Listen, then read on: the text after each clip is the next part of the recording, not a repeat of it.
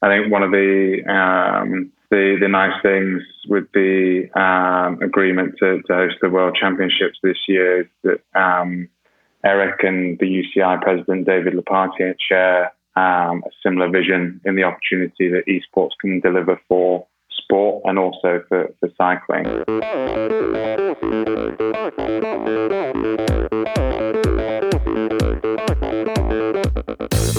Olá pessoal, aqui quem fala é Renata Falzoni. Olá, eu sou Tim Don. Eu sou Jaque Mourão. Olá, eu sou João Paulo Diniz. Eu sou Adriana Silva. Oi, eu sou Mauro Ribeiro. E esse, é o Endorfina Podcast. Valeu, até mais.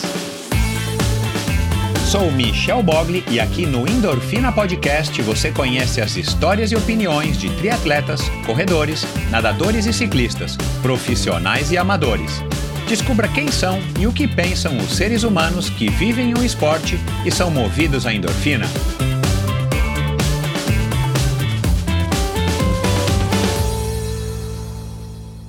Olá, seja bem-vindo a outro episódio do Endorfina Podcast.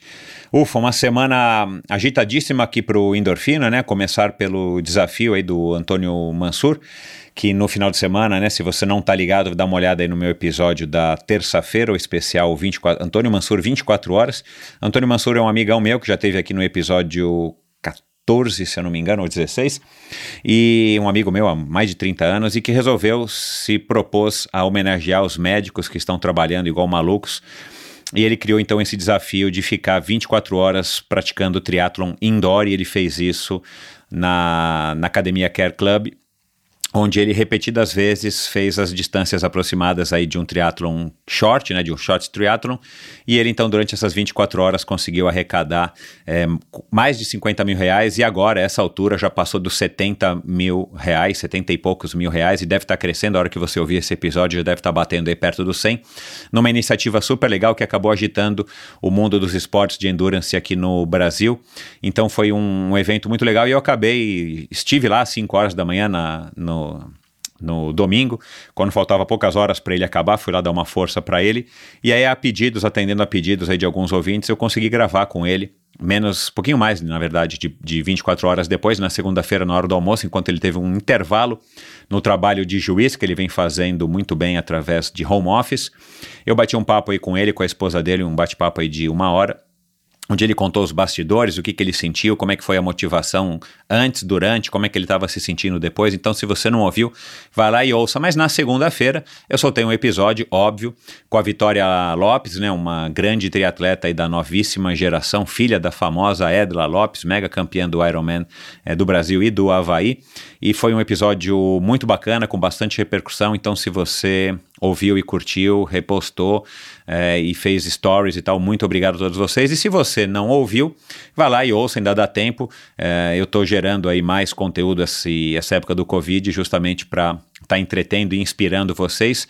Então não tem pressa, ouça aí no seu tempo, mas ouça porque são episódios interessantíssimos. Os episódios dessa semana, sem falar nos episódios da semana passada, como o próprio Gustavo Maia, do programa Fôlego, foi um, um episódio também que deu bastante repercussão, José Rubens Delia. E vocês não perdem por esperar os próximos episódios. E o episódio de hoje, um episódio que eu gravei e dia 14 de janeiro, então era muito antes de qualquer notícia a respeito aí do confinamento e o Covid ainda estava muito, muito, enfim, é, é, não, não sendo falado. E a gente gravou esse episódio, e, claro, o mundo mudou de cabeça para baixo e o Zwift cresceu absurdamente. E eu gravei esse episódio com o Relações Públicas Internacionais do Zwift, um cara super simpático que se prontificou, é, graças ao contato da Roberta, do Elas no Triathlon, a estar tá participando do Endorfina já lá no ano passado. E aí, dia 14 de janeiro, a gente bateu esse papo interessantíssimo a respeito dessa plataforma que hoje é a mais popular. Já era, né? E hoje ainda continua sendo a mais popular no mercado aí dos treinos, dos smart trainers para tanto para ciclistas quanto para triatletas. E aí a gente vai falar sobre é, todos os aspectos do Swift, curiosidades a respeito do Brasil e o Swift. E aí eu já faço aqui um, um disclaimer: é, o Chris é, na época não, não sabia ou, ou ainda não tinha sido acertado isso, mas já existe hoje um trainer homologado no Brasil pela Zwift, chama Cycletronics, e, e eles inclusive estão vendendo bastante agora, estão, é, eu tenho falado aí com os proprietários, também conheci através do pessoal da Supacas, é, o Sense, eles também estão tendo dificuldades agora para repor as peças para poder é, montar novos produtos, mas já existe sim um rolo homologado no Brasil chamado Cycletronics, dá uma pesquisada nas redes sociais ou no, na internet que você vai descobrir com um custo um pouco mais acessível e dessa maneira o Swift tem mais possibilidade de crescer também no Brasil, e é isso a gente vai falar. Só que no episódio vocês vão perceber que ele vai falar que ainda não tem, que eles estão tentando trabalhar e tal. É, então, finalmente eu descobri nesse meio tempo, então foi legal porque acabei descobrindo aí a, a Psychotronics. Enfim, foi um bate-papo muito legal, não vou me estender muito aqui.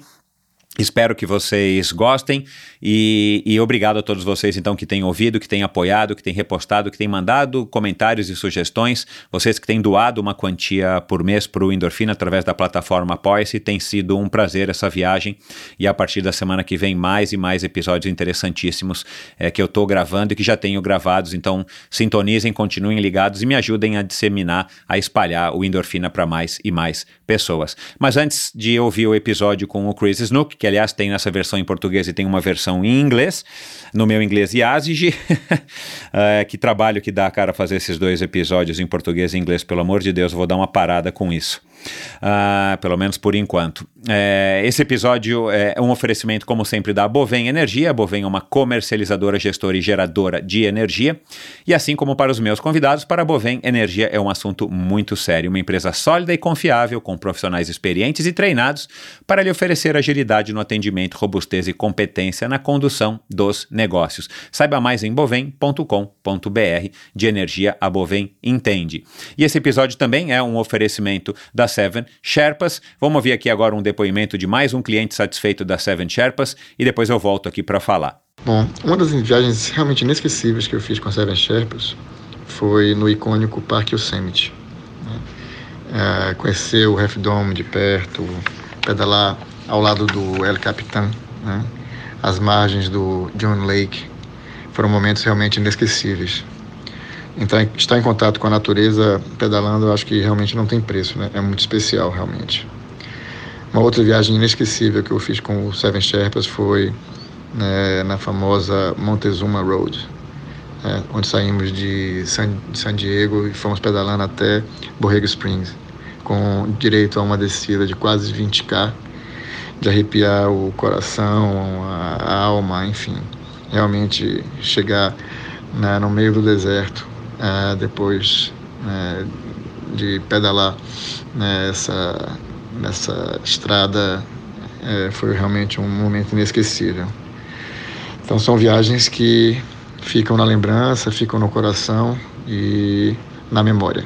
Bom, como vocês puderam perceber, né, a Seven Sherpas é, é, isso tudo mesmo que o Adriano falou, é uma empresa com sede na Califórnia, né, que foi criada pelo Christian Kittler, como eu já venho dizendo em alguns episódios aqui, o fundador, um ex-fundador do Ativo.com, e é uma empresa especializada em experiências esportivas nos destinos mais top do mundo, com roteiros exclusivos, desenhados por experts em viagens e esportes. Além do calendário de viagens programadas, a Seven Sherpas tem como grande diferencial os day rides rides em mais de 30 cidades pelo mundo e viagens customizadas para você, sua família ou grupo de amigos. Os day rides são muito legais porque você pode estar. Tá, é, enfim, normalmente você está é, a trabalho né, em qualquer uma das, dessas 30 cidades, eu sinceramente não sei quais são, mas uma dessas 30 cidades pelo mundo e você fala, cara, eu vou estar tá lá, quero que o Chris arrume para mim uma bike, eu vou fazer uma pedalada legal, seja num sábado, seja num domingo, seja numa tarde onde você está, é, enfim, de, de folga aí do, do trabalho. Então, é, é uma agência aí que se preocupa com esse tipo de, com esse nível de detalhamento, com esse tipo de prestação de serviço. Então, vai lá,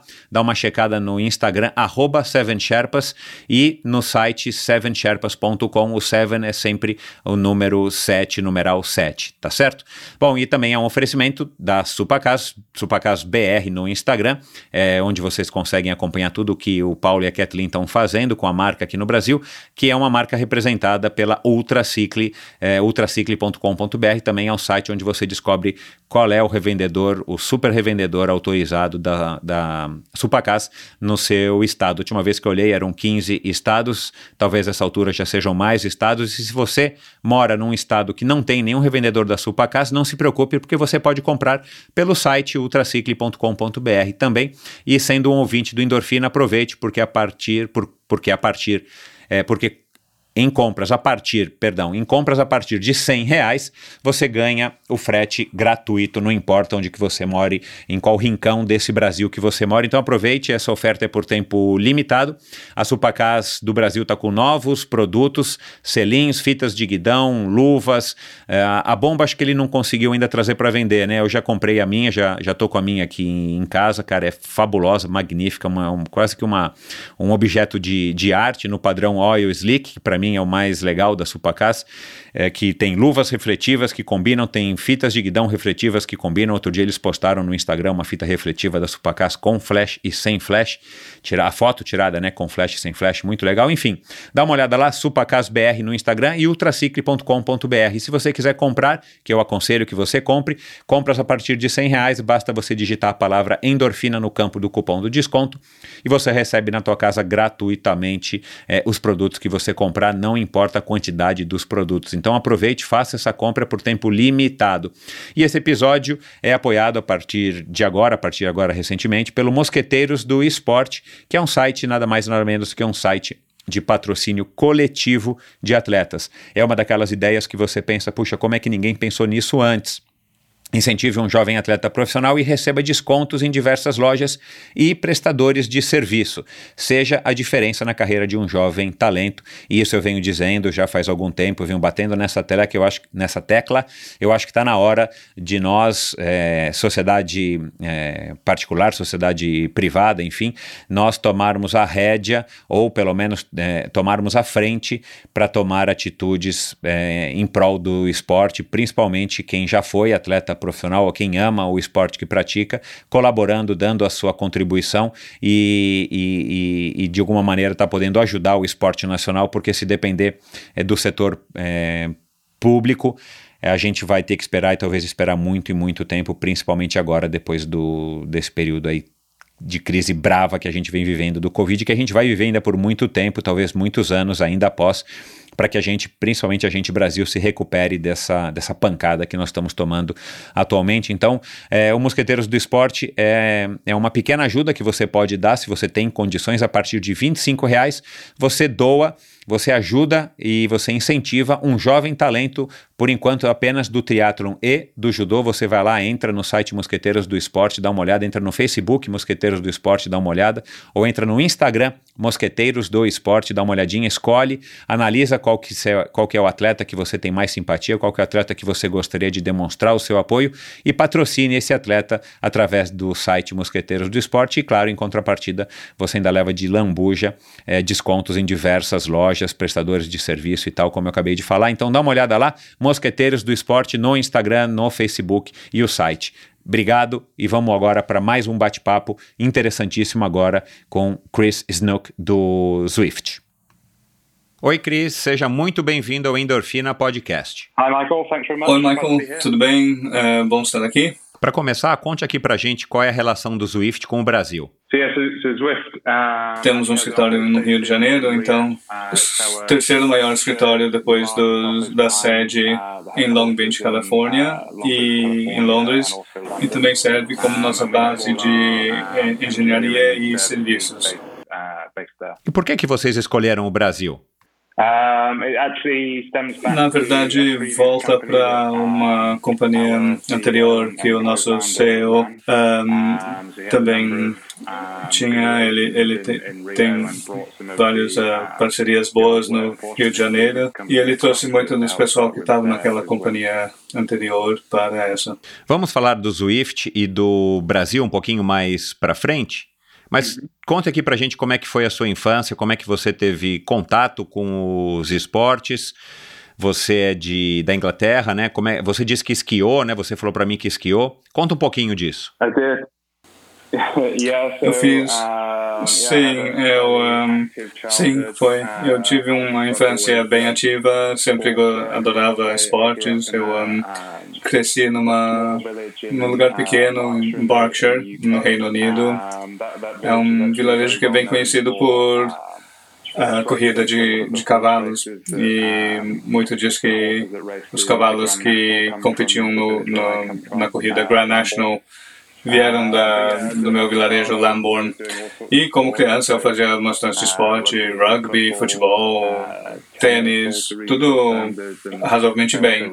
E eu também uh, fazia ski de slalom quando eu estava fazendo faculdade. Mas era realmente uh, ciclismo que, que virou minha paixão desde 2005. E sim, basicamente vem de lá e cresceu de lá. Legal. Como é que você teve contato com o ciclismo e começou a pedalar? É, foi enquanto eu estava na faculdade, então eu fui para. Eu fiz a faculdade em Cardiff, uh, no país de Gales. Eu estava procurando um jeito de para recuperar minha condição física.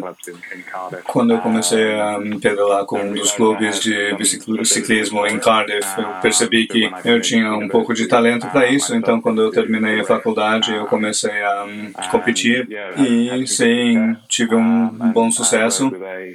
Eu pedalei com uma equipe profissional britânico continental entre 2013 e 2014. Como era a cena do ciclismo na Inglaterra é, nessa época? Qual era a sua percepção, a, percep a, percepção geral do público? Porque muito foi, muito foi feito, né, muito foi investido no ciclismo para que gerasse resultados, principalmente até Londres 2012, e, e, isso gerou aí um, enfim, uma série de campeões na última década ou mais.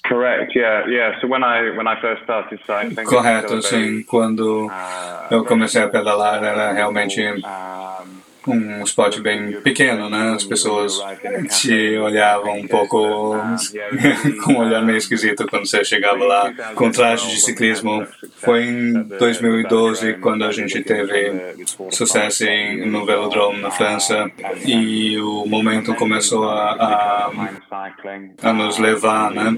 A gente que tivemos uns eventos de participação de massa, né?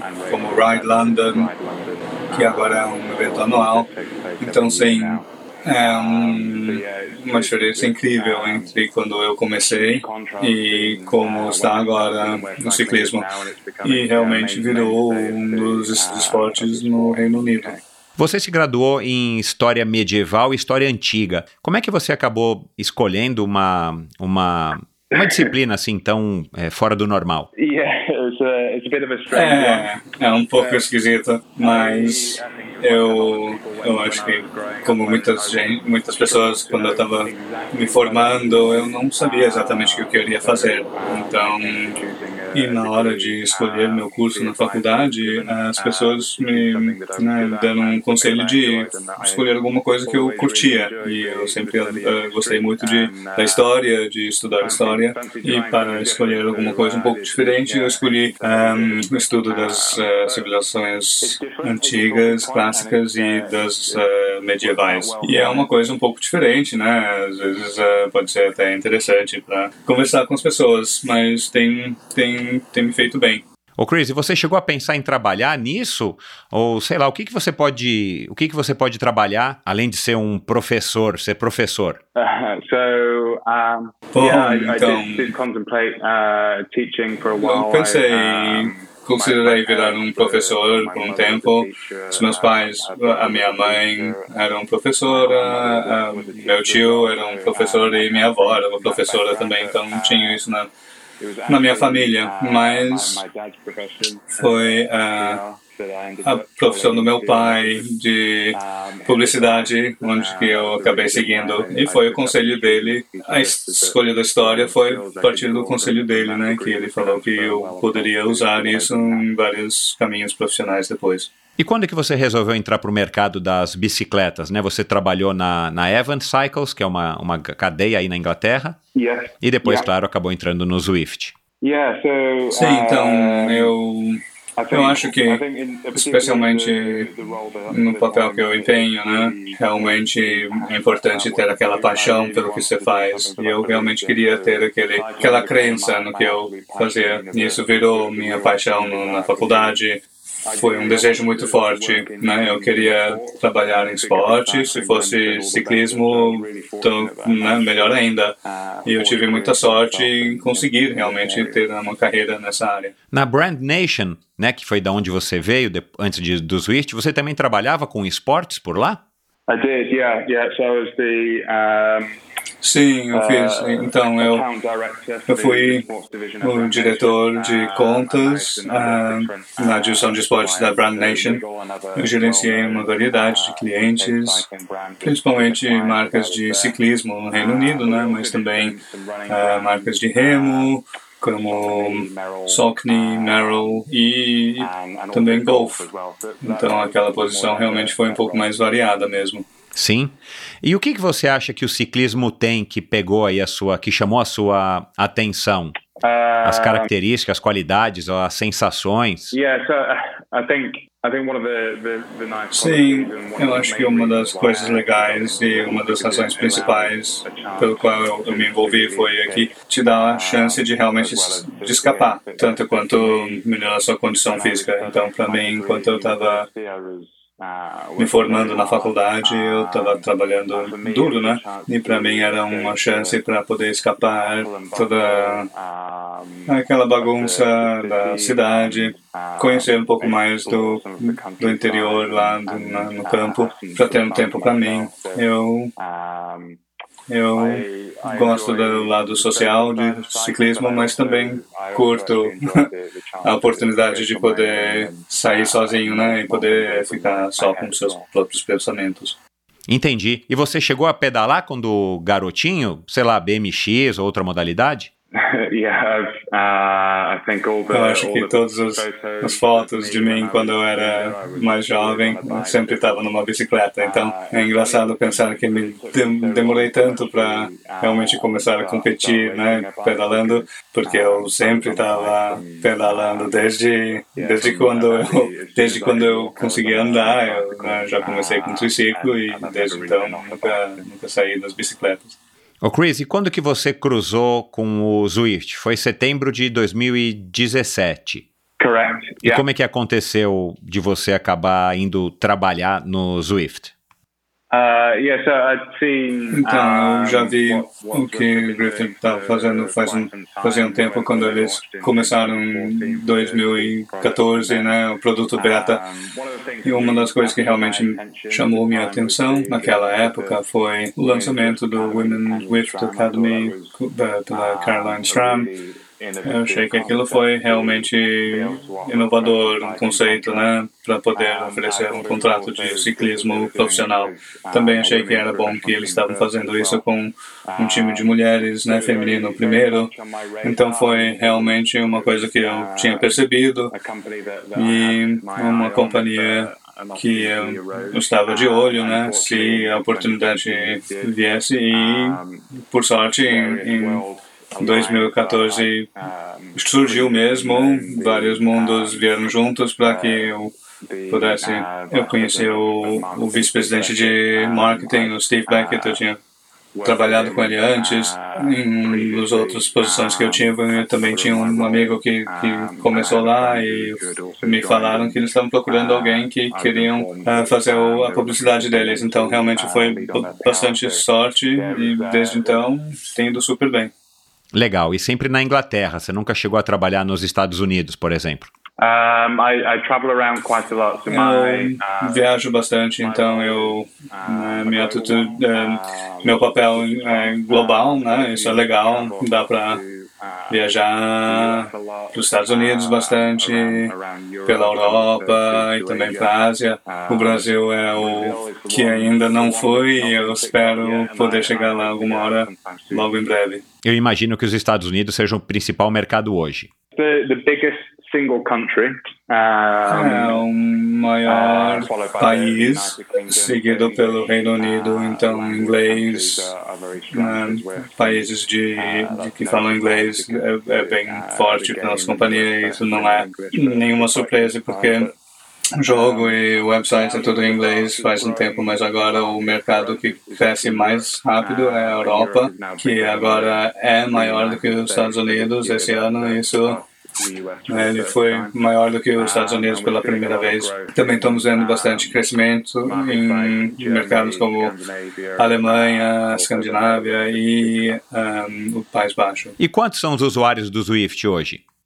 Uh, so we, então, infelizmente não podemos dizer quantos assinantes temos, mas desde que a gente lançou em 2014, tivemos mais de 1,6 milhões de pessoas. Então, realmente, é, é bastante. Vocês também têm as pedaladas na hora do almoço aí no Swift, como muitas marcas de bicicleta? Ou o staff aí, a equipe é um pouco tem um perfil um pouco diferente? Sei lá, são um, um bando de nerds. então, temos nas quarta-feiras a gente faz exercício. Pode ser correndo ou pedalando, porque agora temos um produto de, de corrida, né? Então, toda quarta, o pessoal do escritório sai para. Eles podem sair por uma hora para ou pedalar ou correr pelo, pela praia, né? Em Califórnia, ou também ir de bicicleta em Landsworth. E depois uh, a gente tem um, um almoço gostoso. E realmente é uma parte importante da, da cultura da companhia é de se manter ativo.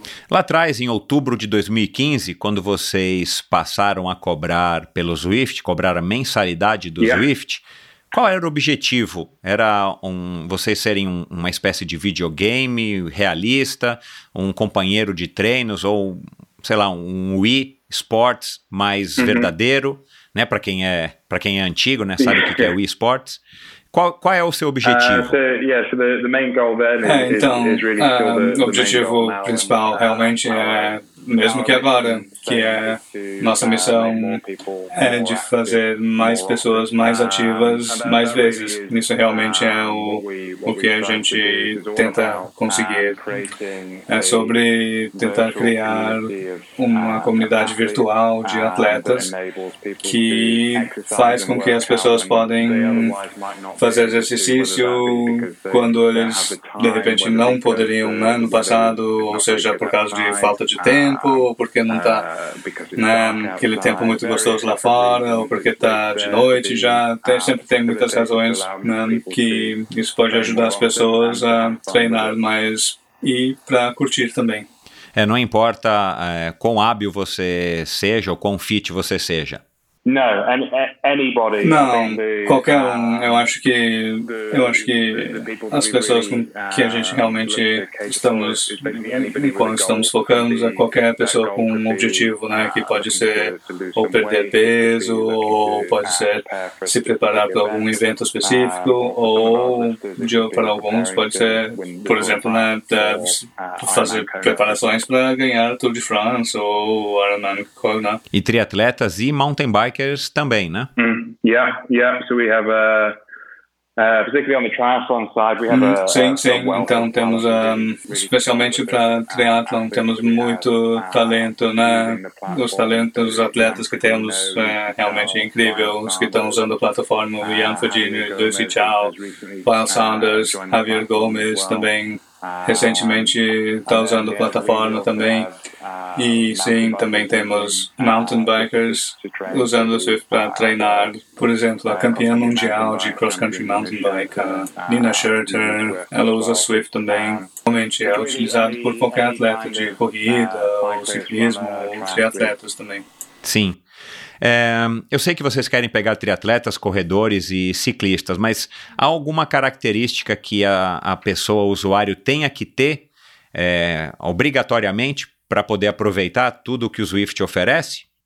Um, I think, um, I think, eu acho que, sim, se você tem um objetivo, então isso realmente ajuda, porque você, você precisa ter a motivação para poder, né, para querer treinar. Então, é, pode ser que seu objetivo é para entrar numa corrida ou para manter sua condição física. Realmente são pessoas com esses objetivos e que têm essa paixão sobre o esporte que realmente conseguem obter o melhor do, do Swift, né? De entrar em clubes, né, de participar nas muitas coisas que tem que a gente oferece, seja os uh, grupos ou um, sempre tem alguma coisa lá num importa o seu objetivo. E quanto, como é que era o Swift naquela época e como é que ele evoluiu com o passar do tempo? Tá. Como é que a tecnologia ajudou? It's É uma coisa bem diferente de quando a gente começou. Eu acho que já fo fomos do mundo simples que a gente tinha e agora temos oito mundos diferentes onde você pode treinar. Temos uma das coisas chaves que a gente tem desenvolvido recentemente nesses anos é introdução de eventos e agora tem um calendário de eventos no, na, no Swift. Então, quando a gente começou no início, a ideia era que fosse um programa de treino, um, um ambiente de treino onde as pessoas poderiam se juntar para ter aquela interação social, né? Que mesma coisa que você pode ter fora de casa, mas dentro de casa. E uma coisa que eu acho que os fundadores nem pensaram no início foi o fato que as pessoas iriam querer competir na plataforma e desde o, o início mesmo do, do Swift as pessoas começaram a competir no, no Swift e começaram a se encontrar em pontos específicos para poder fazer isso ou seja por números de laps ou pelo tempo né, distância, enfim, uh, fazendo esses eventos informalmente, né, eles mesmos. E a Swift percebeu e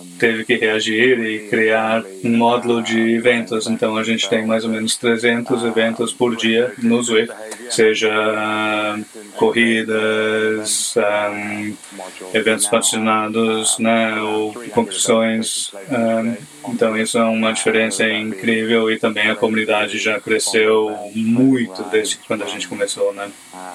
A gente tinha 100 pessoas na plataforma pela primeira vez essa e podemos, né, dá para dizer que virou uma comunidade de treino virtual mesmo. Entendi. Uh, e quais são os obstáculos, as, as barreiras que vocês estão enfrentando? Por exemplo, o custo de um Smart Trainer aqui no Brasil, na América do Sul, ele é, ele é altíssimo. Hum. Vocês têm algum plano? Vocês pensam nisso como um obstáculo? Como é que vocês pretendem resolver, por exemplo, essa questão do alto custo? Yeah, I think that, um, Sim, eu acho que tem sido uma das coisas mais difíceis para a gente superar até agora. Eu acho que treinadores smart são um investimento grande para as pessoas, né? Então, naturalmente, isso é, um, é uma aquisição ponderada para as pessoas, mas para realmente aproveitar melhor o Swift, você precisa de um smart trainer. E você também precisa entender como que funciona. Então, isso é uma dificuldade que você tem que superar mais agora a gente vê que né, o mercado está crescendo, mais pessoas estão entrando nas Swift, mais pessoas estão comprando os smart trainers, então os preços estão baixando, tem mais variedade, então isso realmente ajuda muito a trazer as pessoas à plataforma. E a gente também tem ficado muito entusiasmados com a, o advento de smart bikes, né, as bicicletas smart, que provavelmente não são mais baratas do que os smart trainers, são mais caros até, mas uh, você, né, daí tem a bicicleta e qualquer pessoa pode usar essa bicicleta. É um investimento para o lar, né? É, um, é muito simples usar, muito limpo o interface. A gente tem visto um sucesso assim com os smart bikes. Eu sei que no Brasil é um desafio porque né, as taxas de importação são muito altas, mas então pode ser meio difícil mesmo. E o Swift, por exemplo, ele é mais popular em países onde o clima é mais severo, onde o clima é pior, uh... onde faça mais frio, onde onde haja neve, invernos rigorosos? yes, we do have bad weather, unfortunately. Uh, é, você tem um clima ruim, né? Infelizmente, mas eu acho que isso realmente é um fator importante em trazer as pessoas para a plataforma. Como né, quando está frio, está nevando, as pessoas é mais provável que eles vão querer usar o Swift, né? Então os lugares como Escandinávia, o Reino Unido, são lugares onde fica bem popular. Mas também temos começado a ver um crescimento forte em lugares menos frios, né? um dos melhores mercados nos Estados Unidos para a gente é a Califórnia, né? A Austrália também está sendo um mercado importante.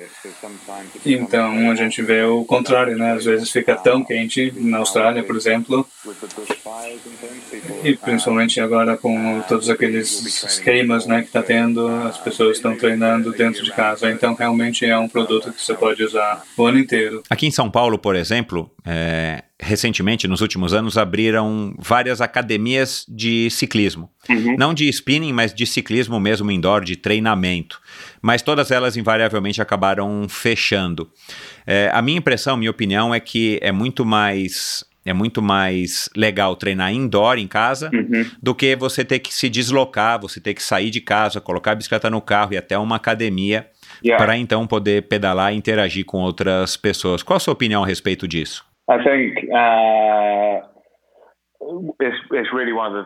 eu acho que é realmente uma das coisas que tem funcionado bem para a Swift, é que a gente tem estúdios né, pelos Estados Unidos e na Europa que começaram a, a fazer exatamente o que você acabou de descrever, né, de fazer estúdios onde dá para entrar e usar a Swift. Mas eu acho que uma das razões principais que, que o produto foi concebido é porque os fundadores, a Erika e o John, eles não tinham mais o tempo para poder treinar.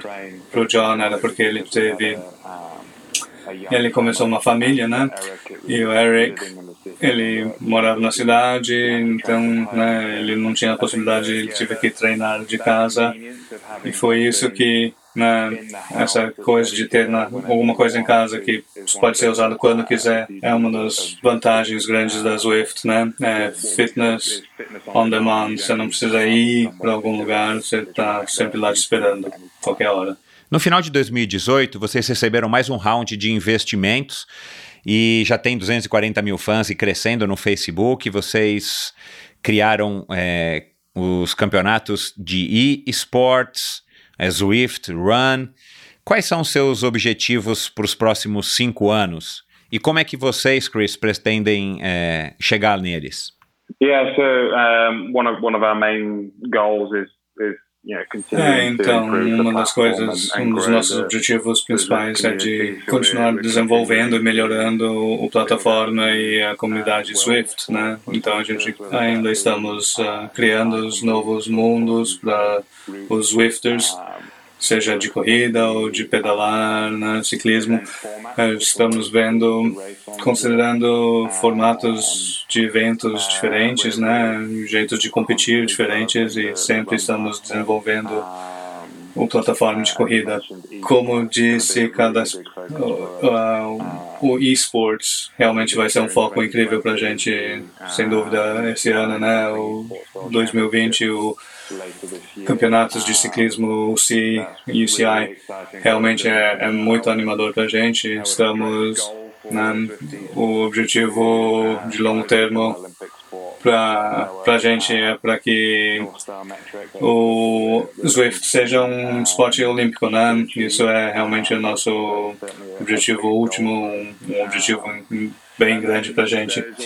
Também tem a possibilidade de incluir outros esportes para o Swift, né? outros que a gente não temos visto antes. O Eric uh, gosta da, da, ideia de adicionar remo para o Swift, então realmente a coisa bem legal de ter uma plataforma virtual é que você tem oportunidades sem fim, né? Tem muita coisa aí que estamos desenvolvendo e acho que você vai ver sendo introduzido mesmo uh, nos próximos 12 meses. O Chris, uma curiosidade, o, a corrida é muito mais desenvolvida no mundo do que o ciclismo, né, um, naturalmente, uhum. é, principalmente em alguns países onde o ciclismo é praticamente é, inexistente. Vocês acham que um dia vocês podem se tornar, por exemplo, uma plataforma é, muito forte de corrida ou exclusiva de corrida? Um, possibly, I think. Olha, possivelmente. Eu acho que tem a oportunidade, né? essa oportunidade é bem grande. Eu acho que tem mais pessoas que fazem corrida no mundo inteiro do que os que pedalam.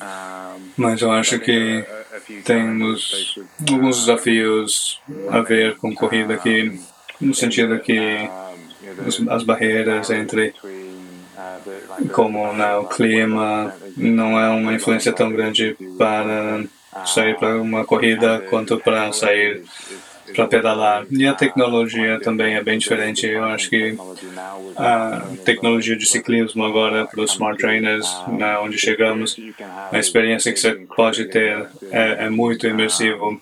Podemos simular subidas bem famosas, como o Alpe d'Huez, alguns treinadores conseguem replicar a, sensação de, de ficar pedalando em paralelepípedos. Então, realmente, te leva para um outro mundo quando você está usando o Swift para ciclismo. Agora, corrida, estamos bem no início do que é possível com o hardware, tecnologia de hardware.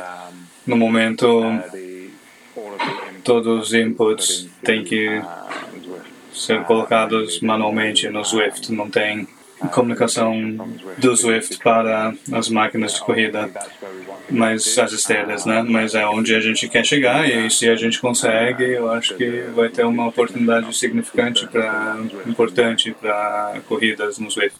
E quando que vocês é, perceberam que vocês já estavam relevantes o suficiente, Chris, para chamar a atenção da UCI e eventualmente acabar se tornando um parceiro, né, depois daquele congresso em 2018, né, se não me engano, um parceiro para a criação aí do Cycling e Sports que acontece yeah, so I think we've ah. É, que acontece em, esse ano ainda em, no Mundial de, de 2020. E foi um processo muito longo. Como é que foi esse processo? Dá uma, dá um, uma panorâmica aqui para gente, por favor. Uh, Eu acho que a gente sempre tivemos uma boa relação com a OCI no nível internacional e regional também, né, de federações. Eu acho que uma das umas coisas boas da, do acordo de ter os campeonatos mundiais esse ano. É que o Eric e o presidente do CI, o David Lapartier, compartilham uma mesma visão do que da oportunidade que o esporte tem para o esporte em geral e para ciclismo especificamente. Então, o David Lapartier do CEU, ele vê o esporte comum sendo uma oportunidade animadora para introduzir as pessoas novas para o esporte né, e para conseguir uma audiência totalmente nova. Então, para a gente, a visão, as visões né, estão alinhadas. E eu acho que para onde a gente vai a partir de agora vai ser bem animador mesmo. E como vem sendo esse processo no que diz respeito à credibilidade, acurácia e igualdade de condições entre os competidores? Yeah, so that's something that we're working Sim, então, isso é algo em qual estamos trabalhando juntos. Parte do acordo de hospedar o Campeonato Mundial de Esportes no Ciclismo da UCI foi de trabalhar juntos e estabelecer um, as regras oficiais para o esporte de ciclismo. Então, nós temos Estamos trazendo lições que temos né, aprendidas pelos anos, nos anos decorridos e para trazê-los juntos com os que existem dentro da Constituição do OCI.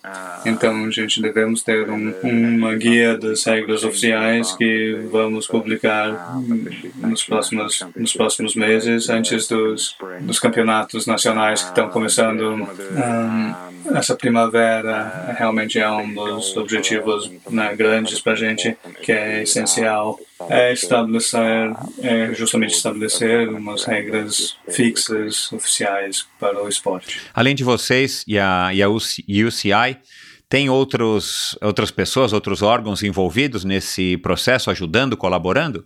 Uh, então, a gente estamos conversando com outras companhias de tecnologia.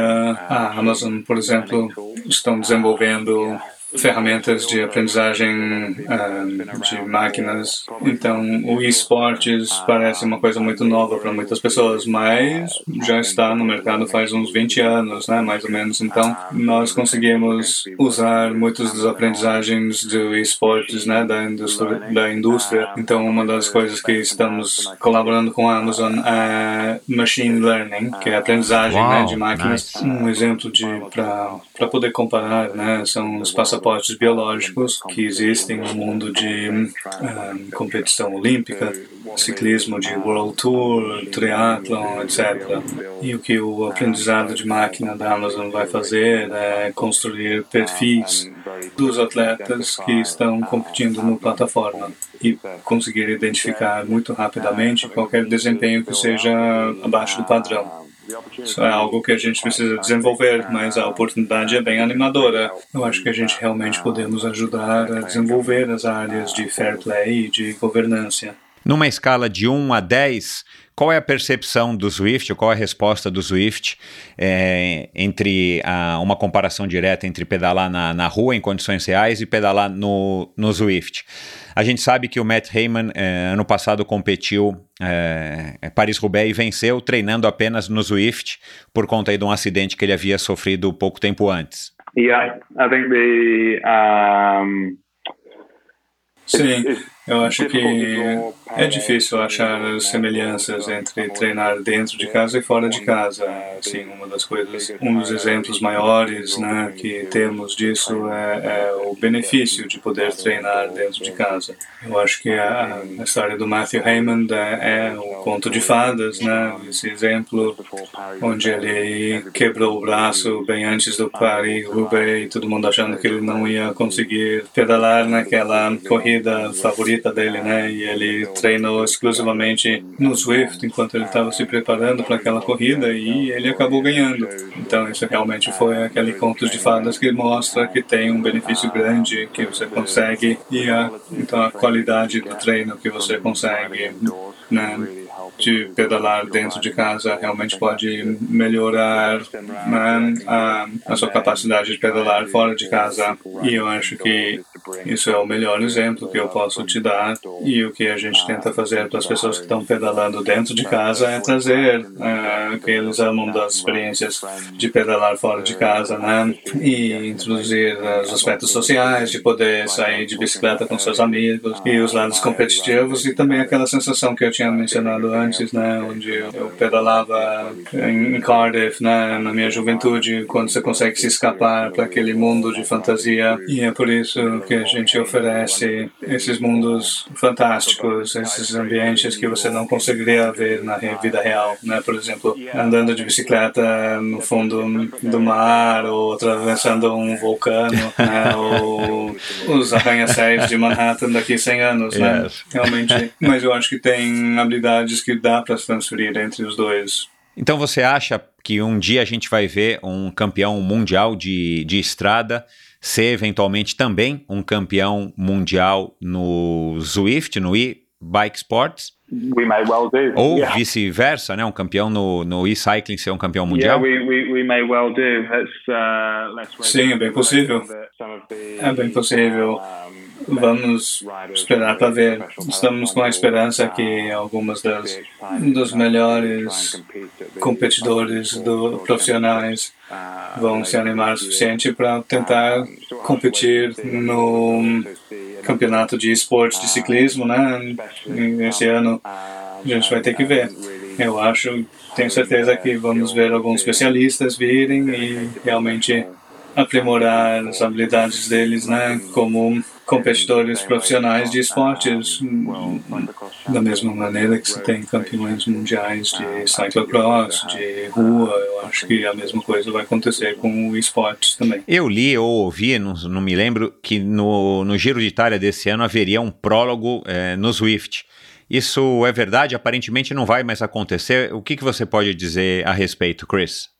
Uh, we we ran a um, é, a gente fez um, uma, um evento de exibição em conjunto com o Giro Itália no ano passado. Então a gente tinha o prologue dentro do jogo e fizemos uma exibição com ciclistas profissionais em Bolonha também. E sim, a gente não temos nenhuma intenção no momento de replicar isso agora nesse ano 2020.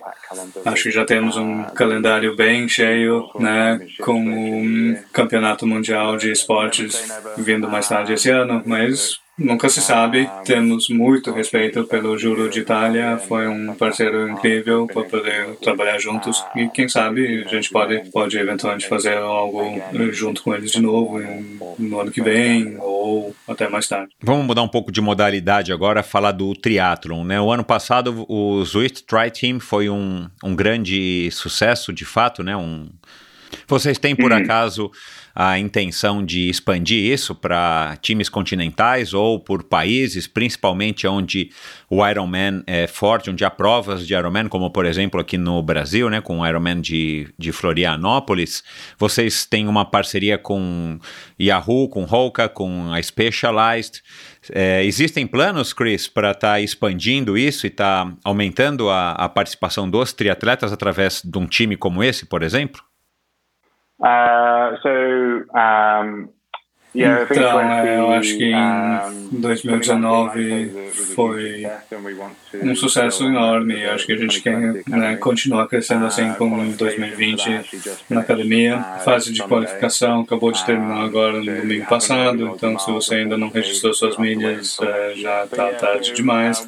Então, mas um dos objetivos realmente é de ser um, um time global, né? A competição está aberta para qualquer pessoa do mundo inteiro. E mean, on realmente depende da qualidade dos candidatos que temos. Né? Para entrar na Academia Swift no Mundial, a gente teria atletas de todos os continentes. Eu acho que ainda não tivemos ninguém da América do Sul ou da Ásia no time ainda, mas estamos torcendo para que para o time de 2020 a gente vai achar e quem sabe podemos tentar replicar alguma coisa numa escala menor no futuro no nível mais local mesmo.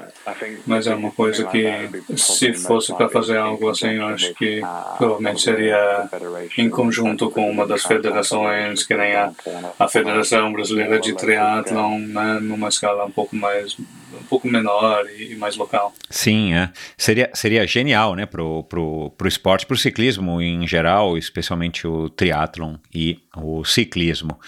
Um, Existe.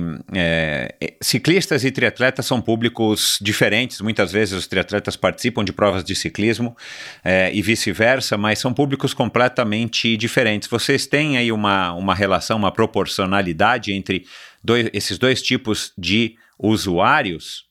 E eu pergunto isso, Chris, porque os triatletas são conhecidos por serem early adopters, né? Yeah. É, aceitam facilmente tecnologia e tal, e o ciclista, em contrapartida, não. Eles uhum. são muito mais resistentes, é, muito mais é, fechados nesse aspecto, muito mais tradicionalistas. Você tem essa informação? Uh, yeah, so, so é, sim.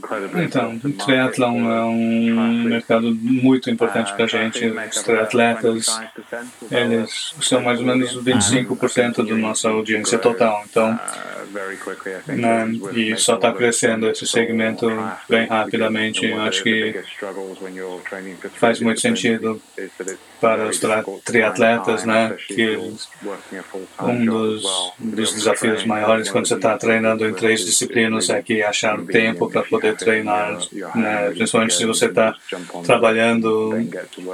É, então, é muito conveniente, né, você pode simplesmente ativar o Swift e, e treinar duro né, para uma corrida ou de pedalar né, num dos, das poucas janelas que tem durante o dia. Então isso é bem importante para os triatletas e a gente vê comportamentos diferentes entre né, os pedalistas e os triatletas, por exemplo. A gente estava conversando sobre isso essa semana, na verdade, que os triatletas são é mais provável que eles treinam cedo de manhã, enquanto os ciclistas é, tendam a usar o Swift nas, uh, no final da tarde, na noite.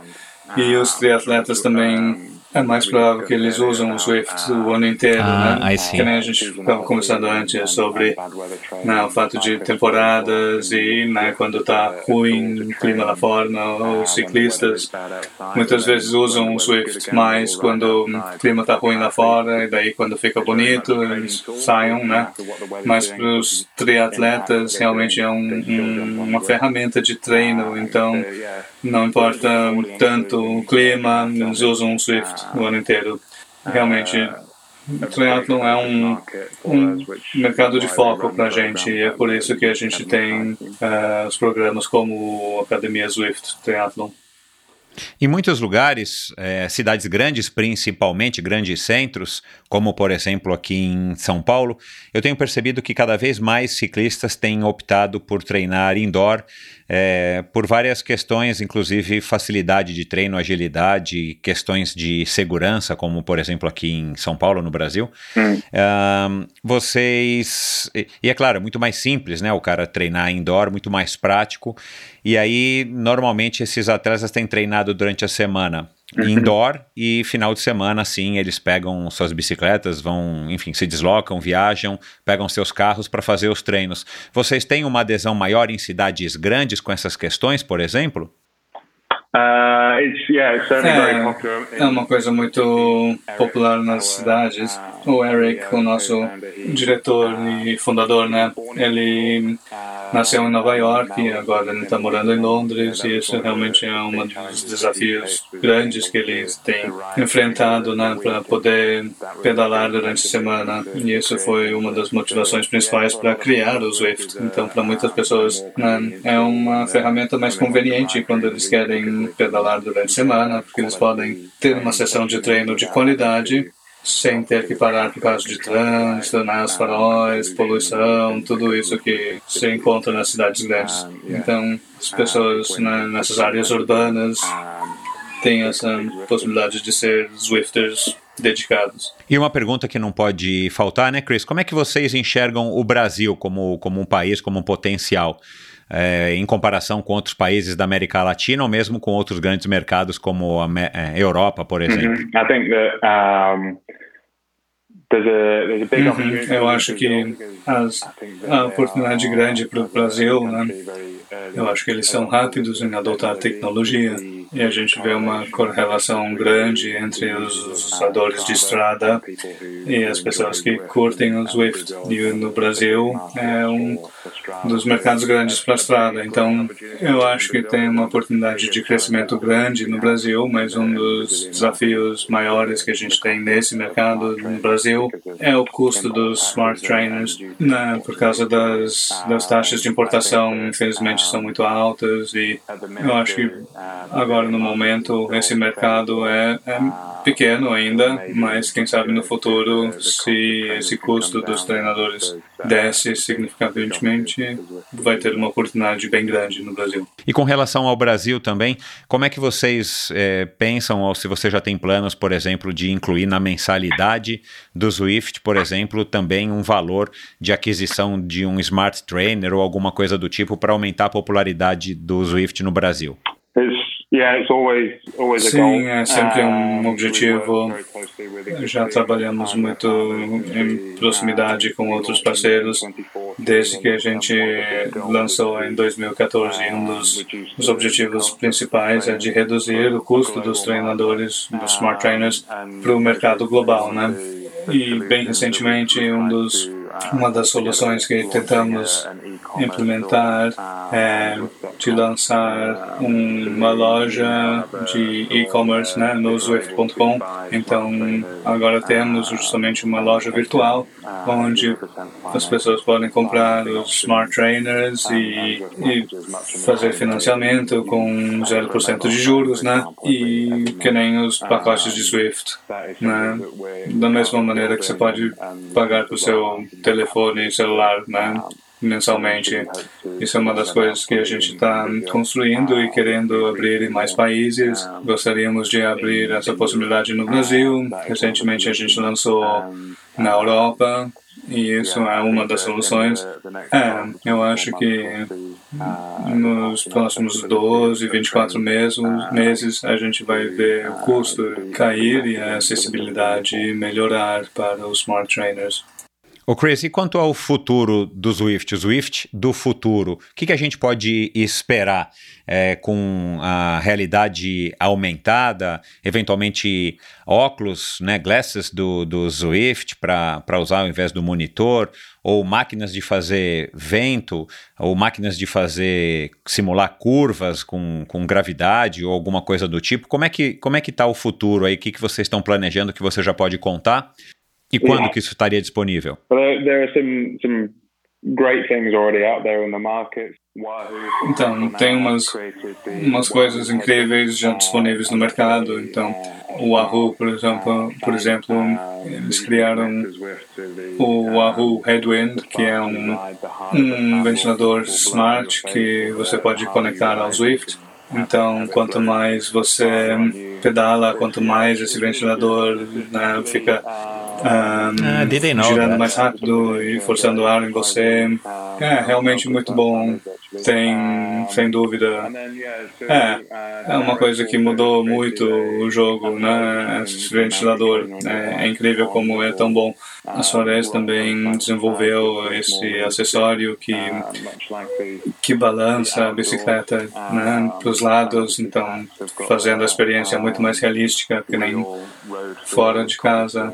E claro que Clouds também tem aquela sensação de ruas de superfícies naturais, né? seja paralelepípedos, um, Uau. pedras, tem muita coisa disponível que faz a sua experiência dentro de casa imersiva. Mais recentemente da Swift mesmo, a gente introduziu um, a possibilidade de guiar, né, steering. É, esse jogo lançou em setembro do ano passado. Isso realmente abre a porta para um novo mundo de imersão, de oportunidade de poder realmente poder guiar o seu avatar dentro do jogo. Então acho que a gente vai ver mais disso nos seguintes 12 meses por aí. No ano passado, o Swift foi nomeado a quinta é, companhia mais é, inovativa do, do Fast Companies é, no setor de esportes. E isso demonstra, claro, que vocês estão bastante compromissados em trazer sempre algo novo para o usuário, não é verdade? Yeah, I mean that was a fantastic award to, é, isso foi um fantástico, né? Prêmio para ganhar o ano passado, então foi ótimo poder ser incluído naquela lista e espero que a gente pode até melhorar, né? Esse ano, quem sabe? A gente sempre está tentando inovar, sempre tentando avançar com o produto e isso realmente é uma coisa que a gente continua o foco nisso ainda hoje. Muito bom.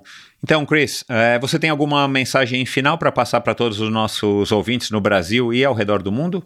Uh, well, it's been, é, been bom, tem sido to, ótimo uh, poder conversar com você e eu vejo várias bandeiras brasileiras no Swift quando eu estou pedalando. Eu espero que eu vou ver muitos mais no futuro. Então, se você vê o meu nome né, aparecer lá na tela, me dá um ride on e eu faço a mesma coisa. Ok, Chris, uh, foi um prazer. Muito obrigado por ter tomado aí do, o, uma parte do seu tempo para a gente bater esse bate-papo. A gente espera que o Swift cresça cada vez mais e que se desenvolva aqui no Brasil, trazendo sempre novidades aí para os ciclistas e triatletas e corredores. Ótimo, eu também. Obrigado, Sim, valeu. Obrigado. Goodbye. Thank you. Bom, e é isso, pessoal. Espero que vocês tenham gostado de mais esse episódio internacional do Endorfina Podcast. E dê um alô pro Chris, eu vou colocar no post do episódio de hoje também os links para as redes sociais dele. Assim vocês podem dizer que, que, que, que vocês o conheceram por aqui, o que, que vocês acharam. Se vocês tiverem ainda alguma dúvida a respeito do Swift, quem sabe manda lá para ele, quem sabe ele consegue responder. E dá um alô para mim também, se você curtiu esse episódio, se você curtiu esse episódio em português e em inglês. É, e quem que você sugere para eu receber aí também nos próximos episódios. Dá um alô, é sempre um prazer interagir e receber mensagens, sugestões e comentários de vocês. Obrigado a todos vocês também que têm apoiado o Endorfina, seja ouvindo, seja apoiando, doando financeiramente uma quantia, seja fazendo seus stories. É, isso está sendo muito gratificante para mim e é sempre um grande prazer ver o feedback de vocês e saber que vocês estão se inspirando com as histórias dos meus convidados. Valeu e até a próxima. Obrigado por ouvir esse episódio do Endorfina. Acesse o endorfinabr.com, vá no post do episódio de hoje para conhecer um pouco mais sobre o meu convidado e alguns assuntos abordados em nossa conversa. Lá você ainda encontra todos os episódios do Endorfina. Siga o Endorfina BR no Instagram e confira imagens inéditas e inusitadas dos meus convidados. Participe enviando comentários e sugestões. Se você curtiu, colabore assinando Endorfina no seu agregador de podcasts preferido e compartilhando com seus amigos.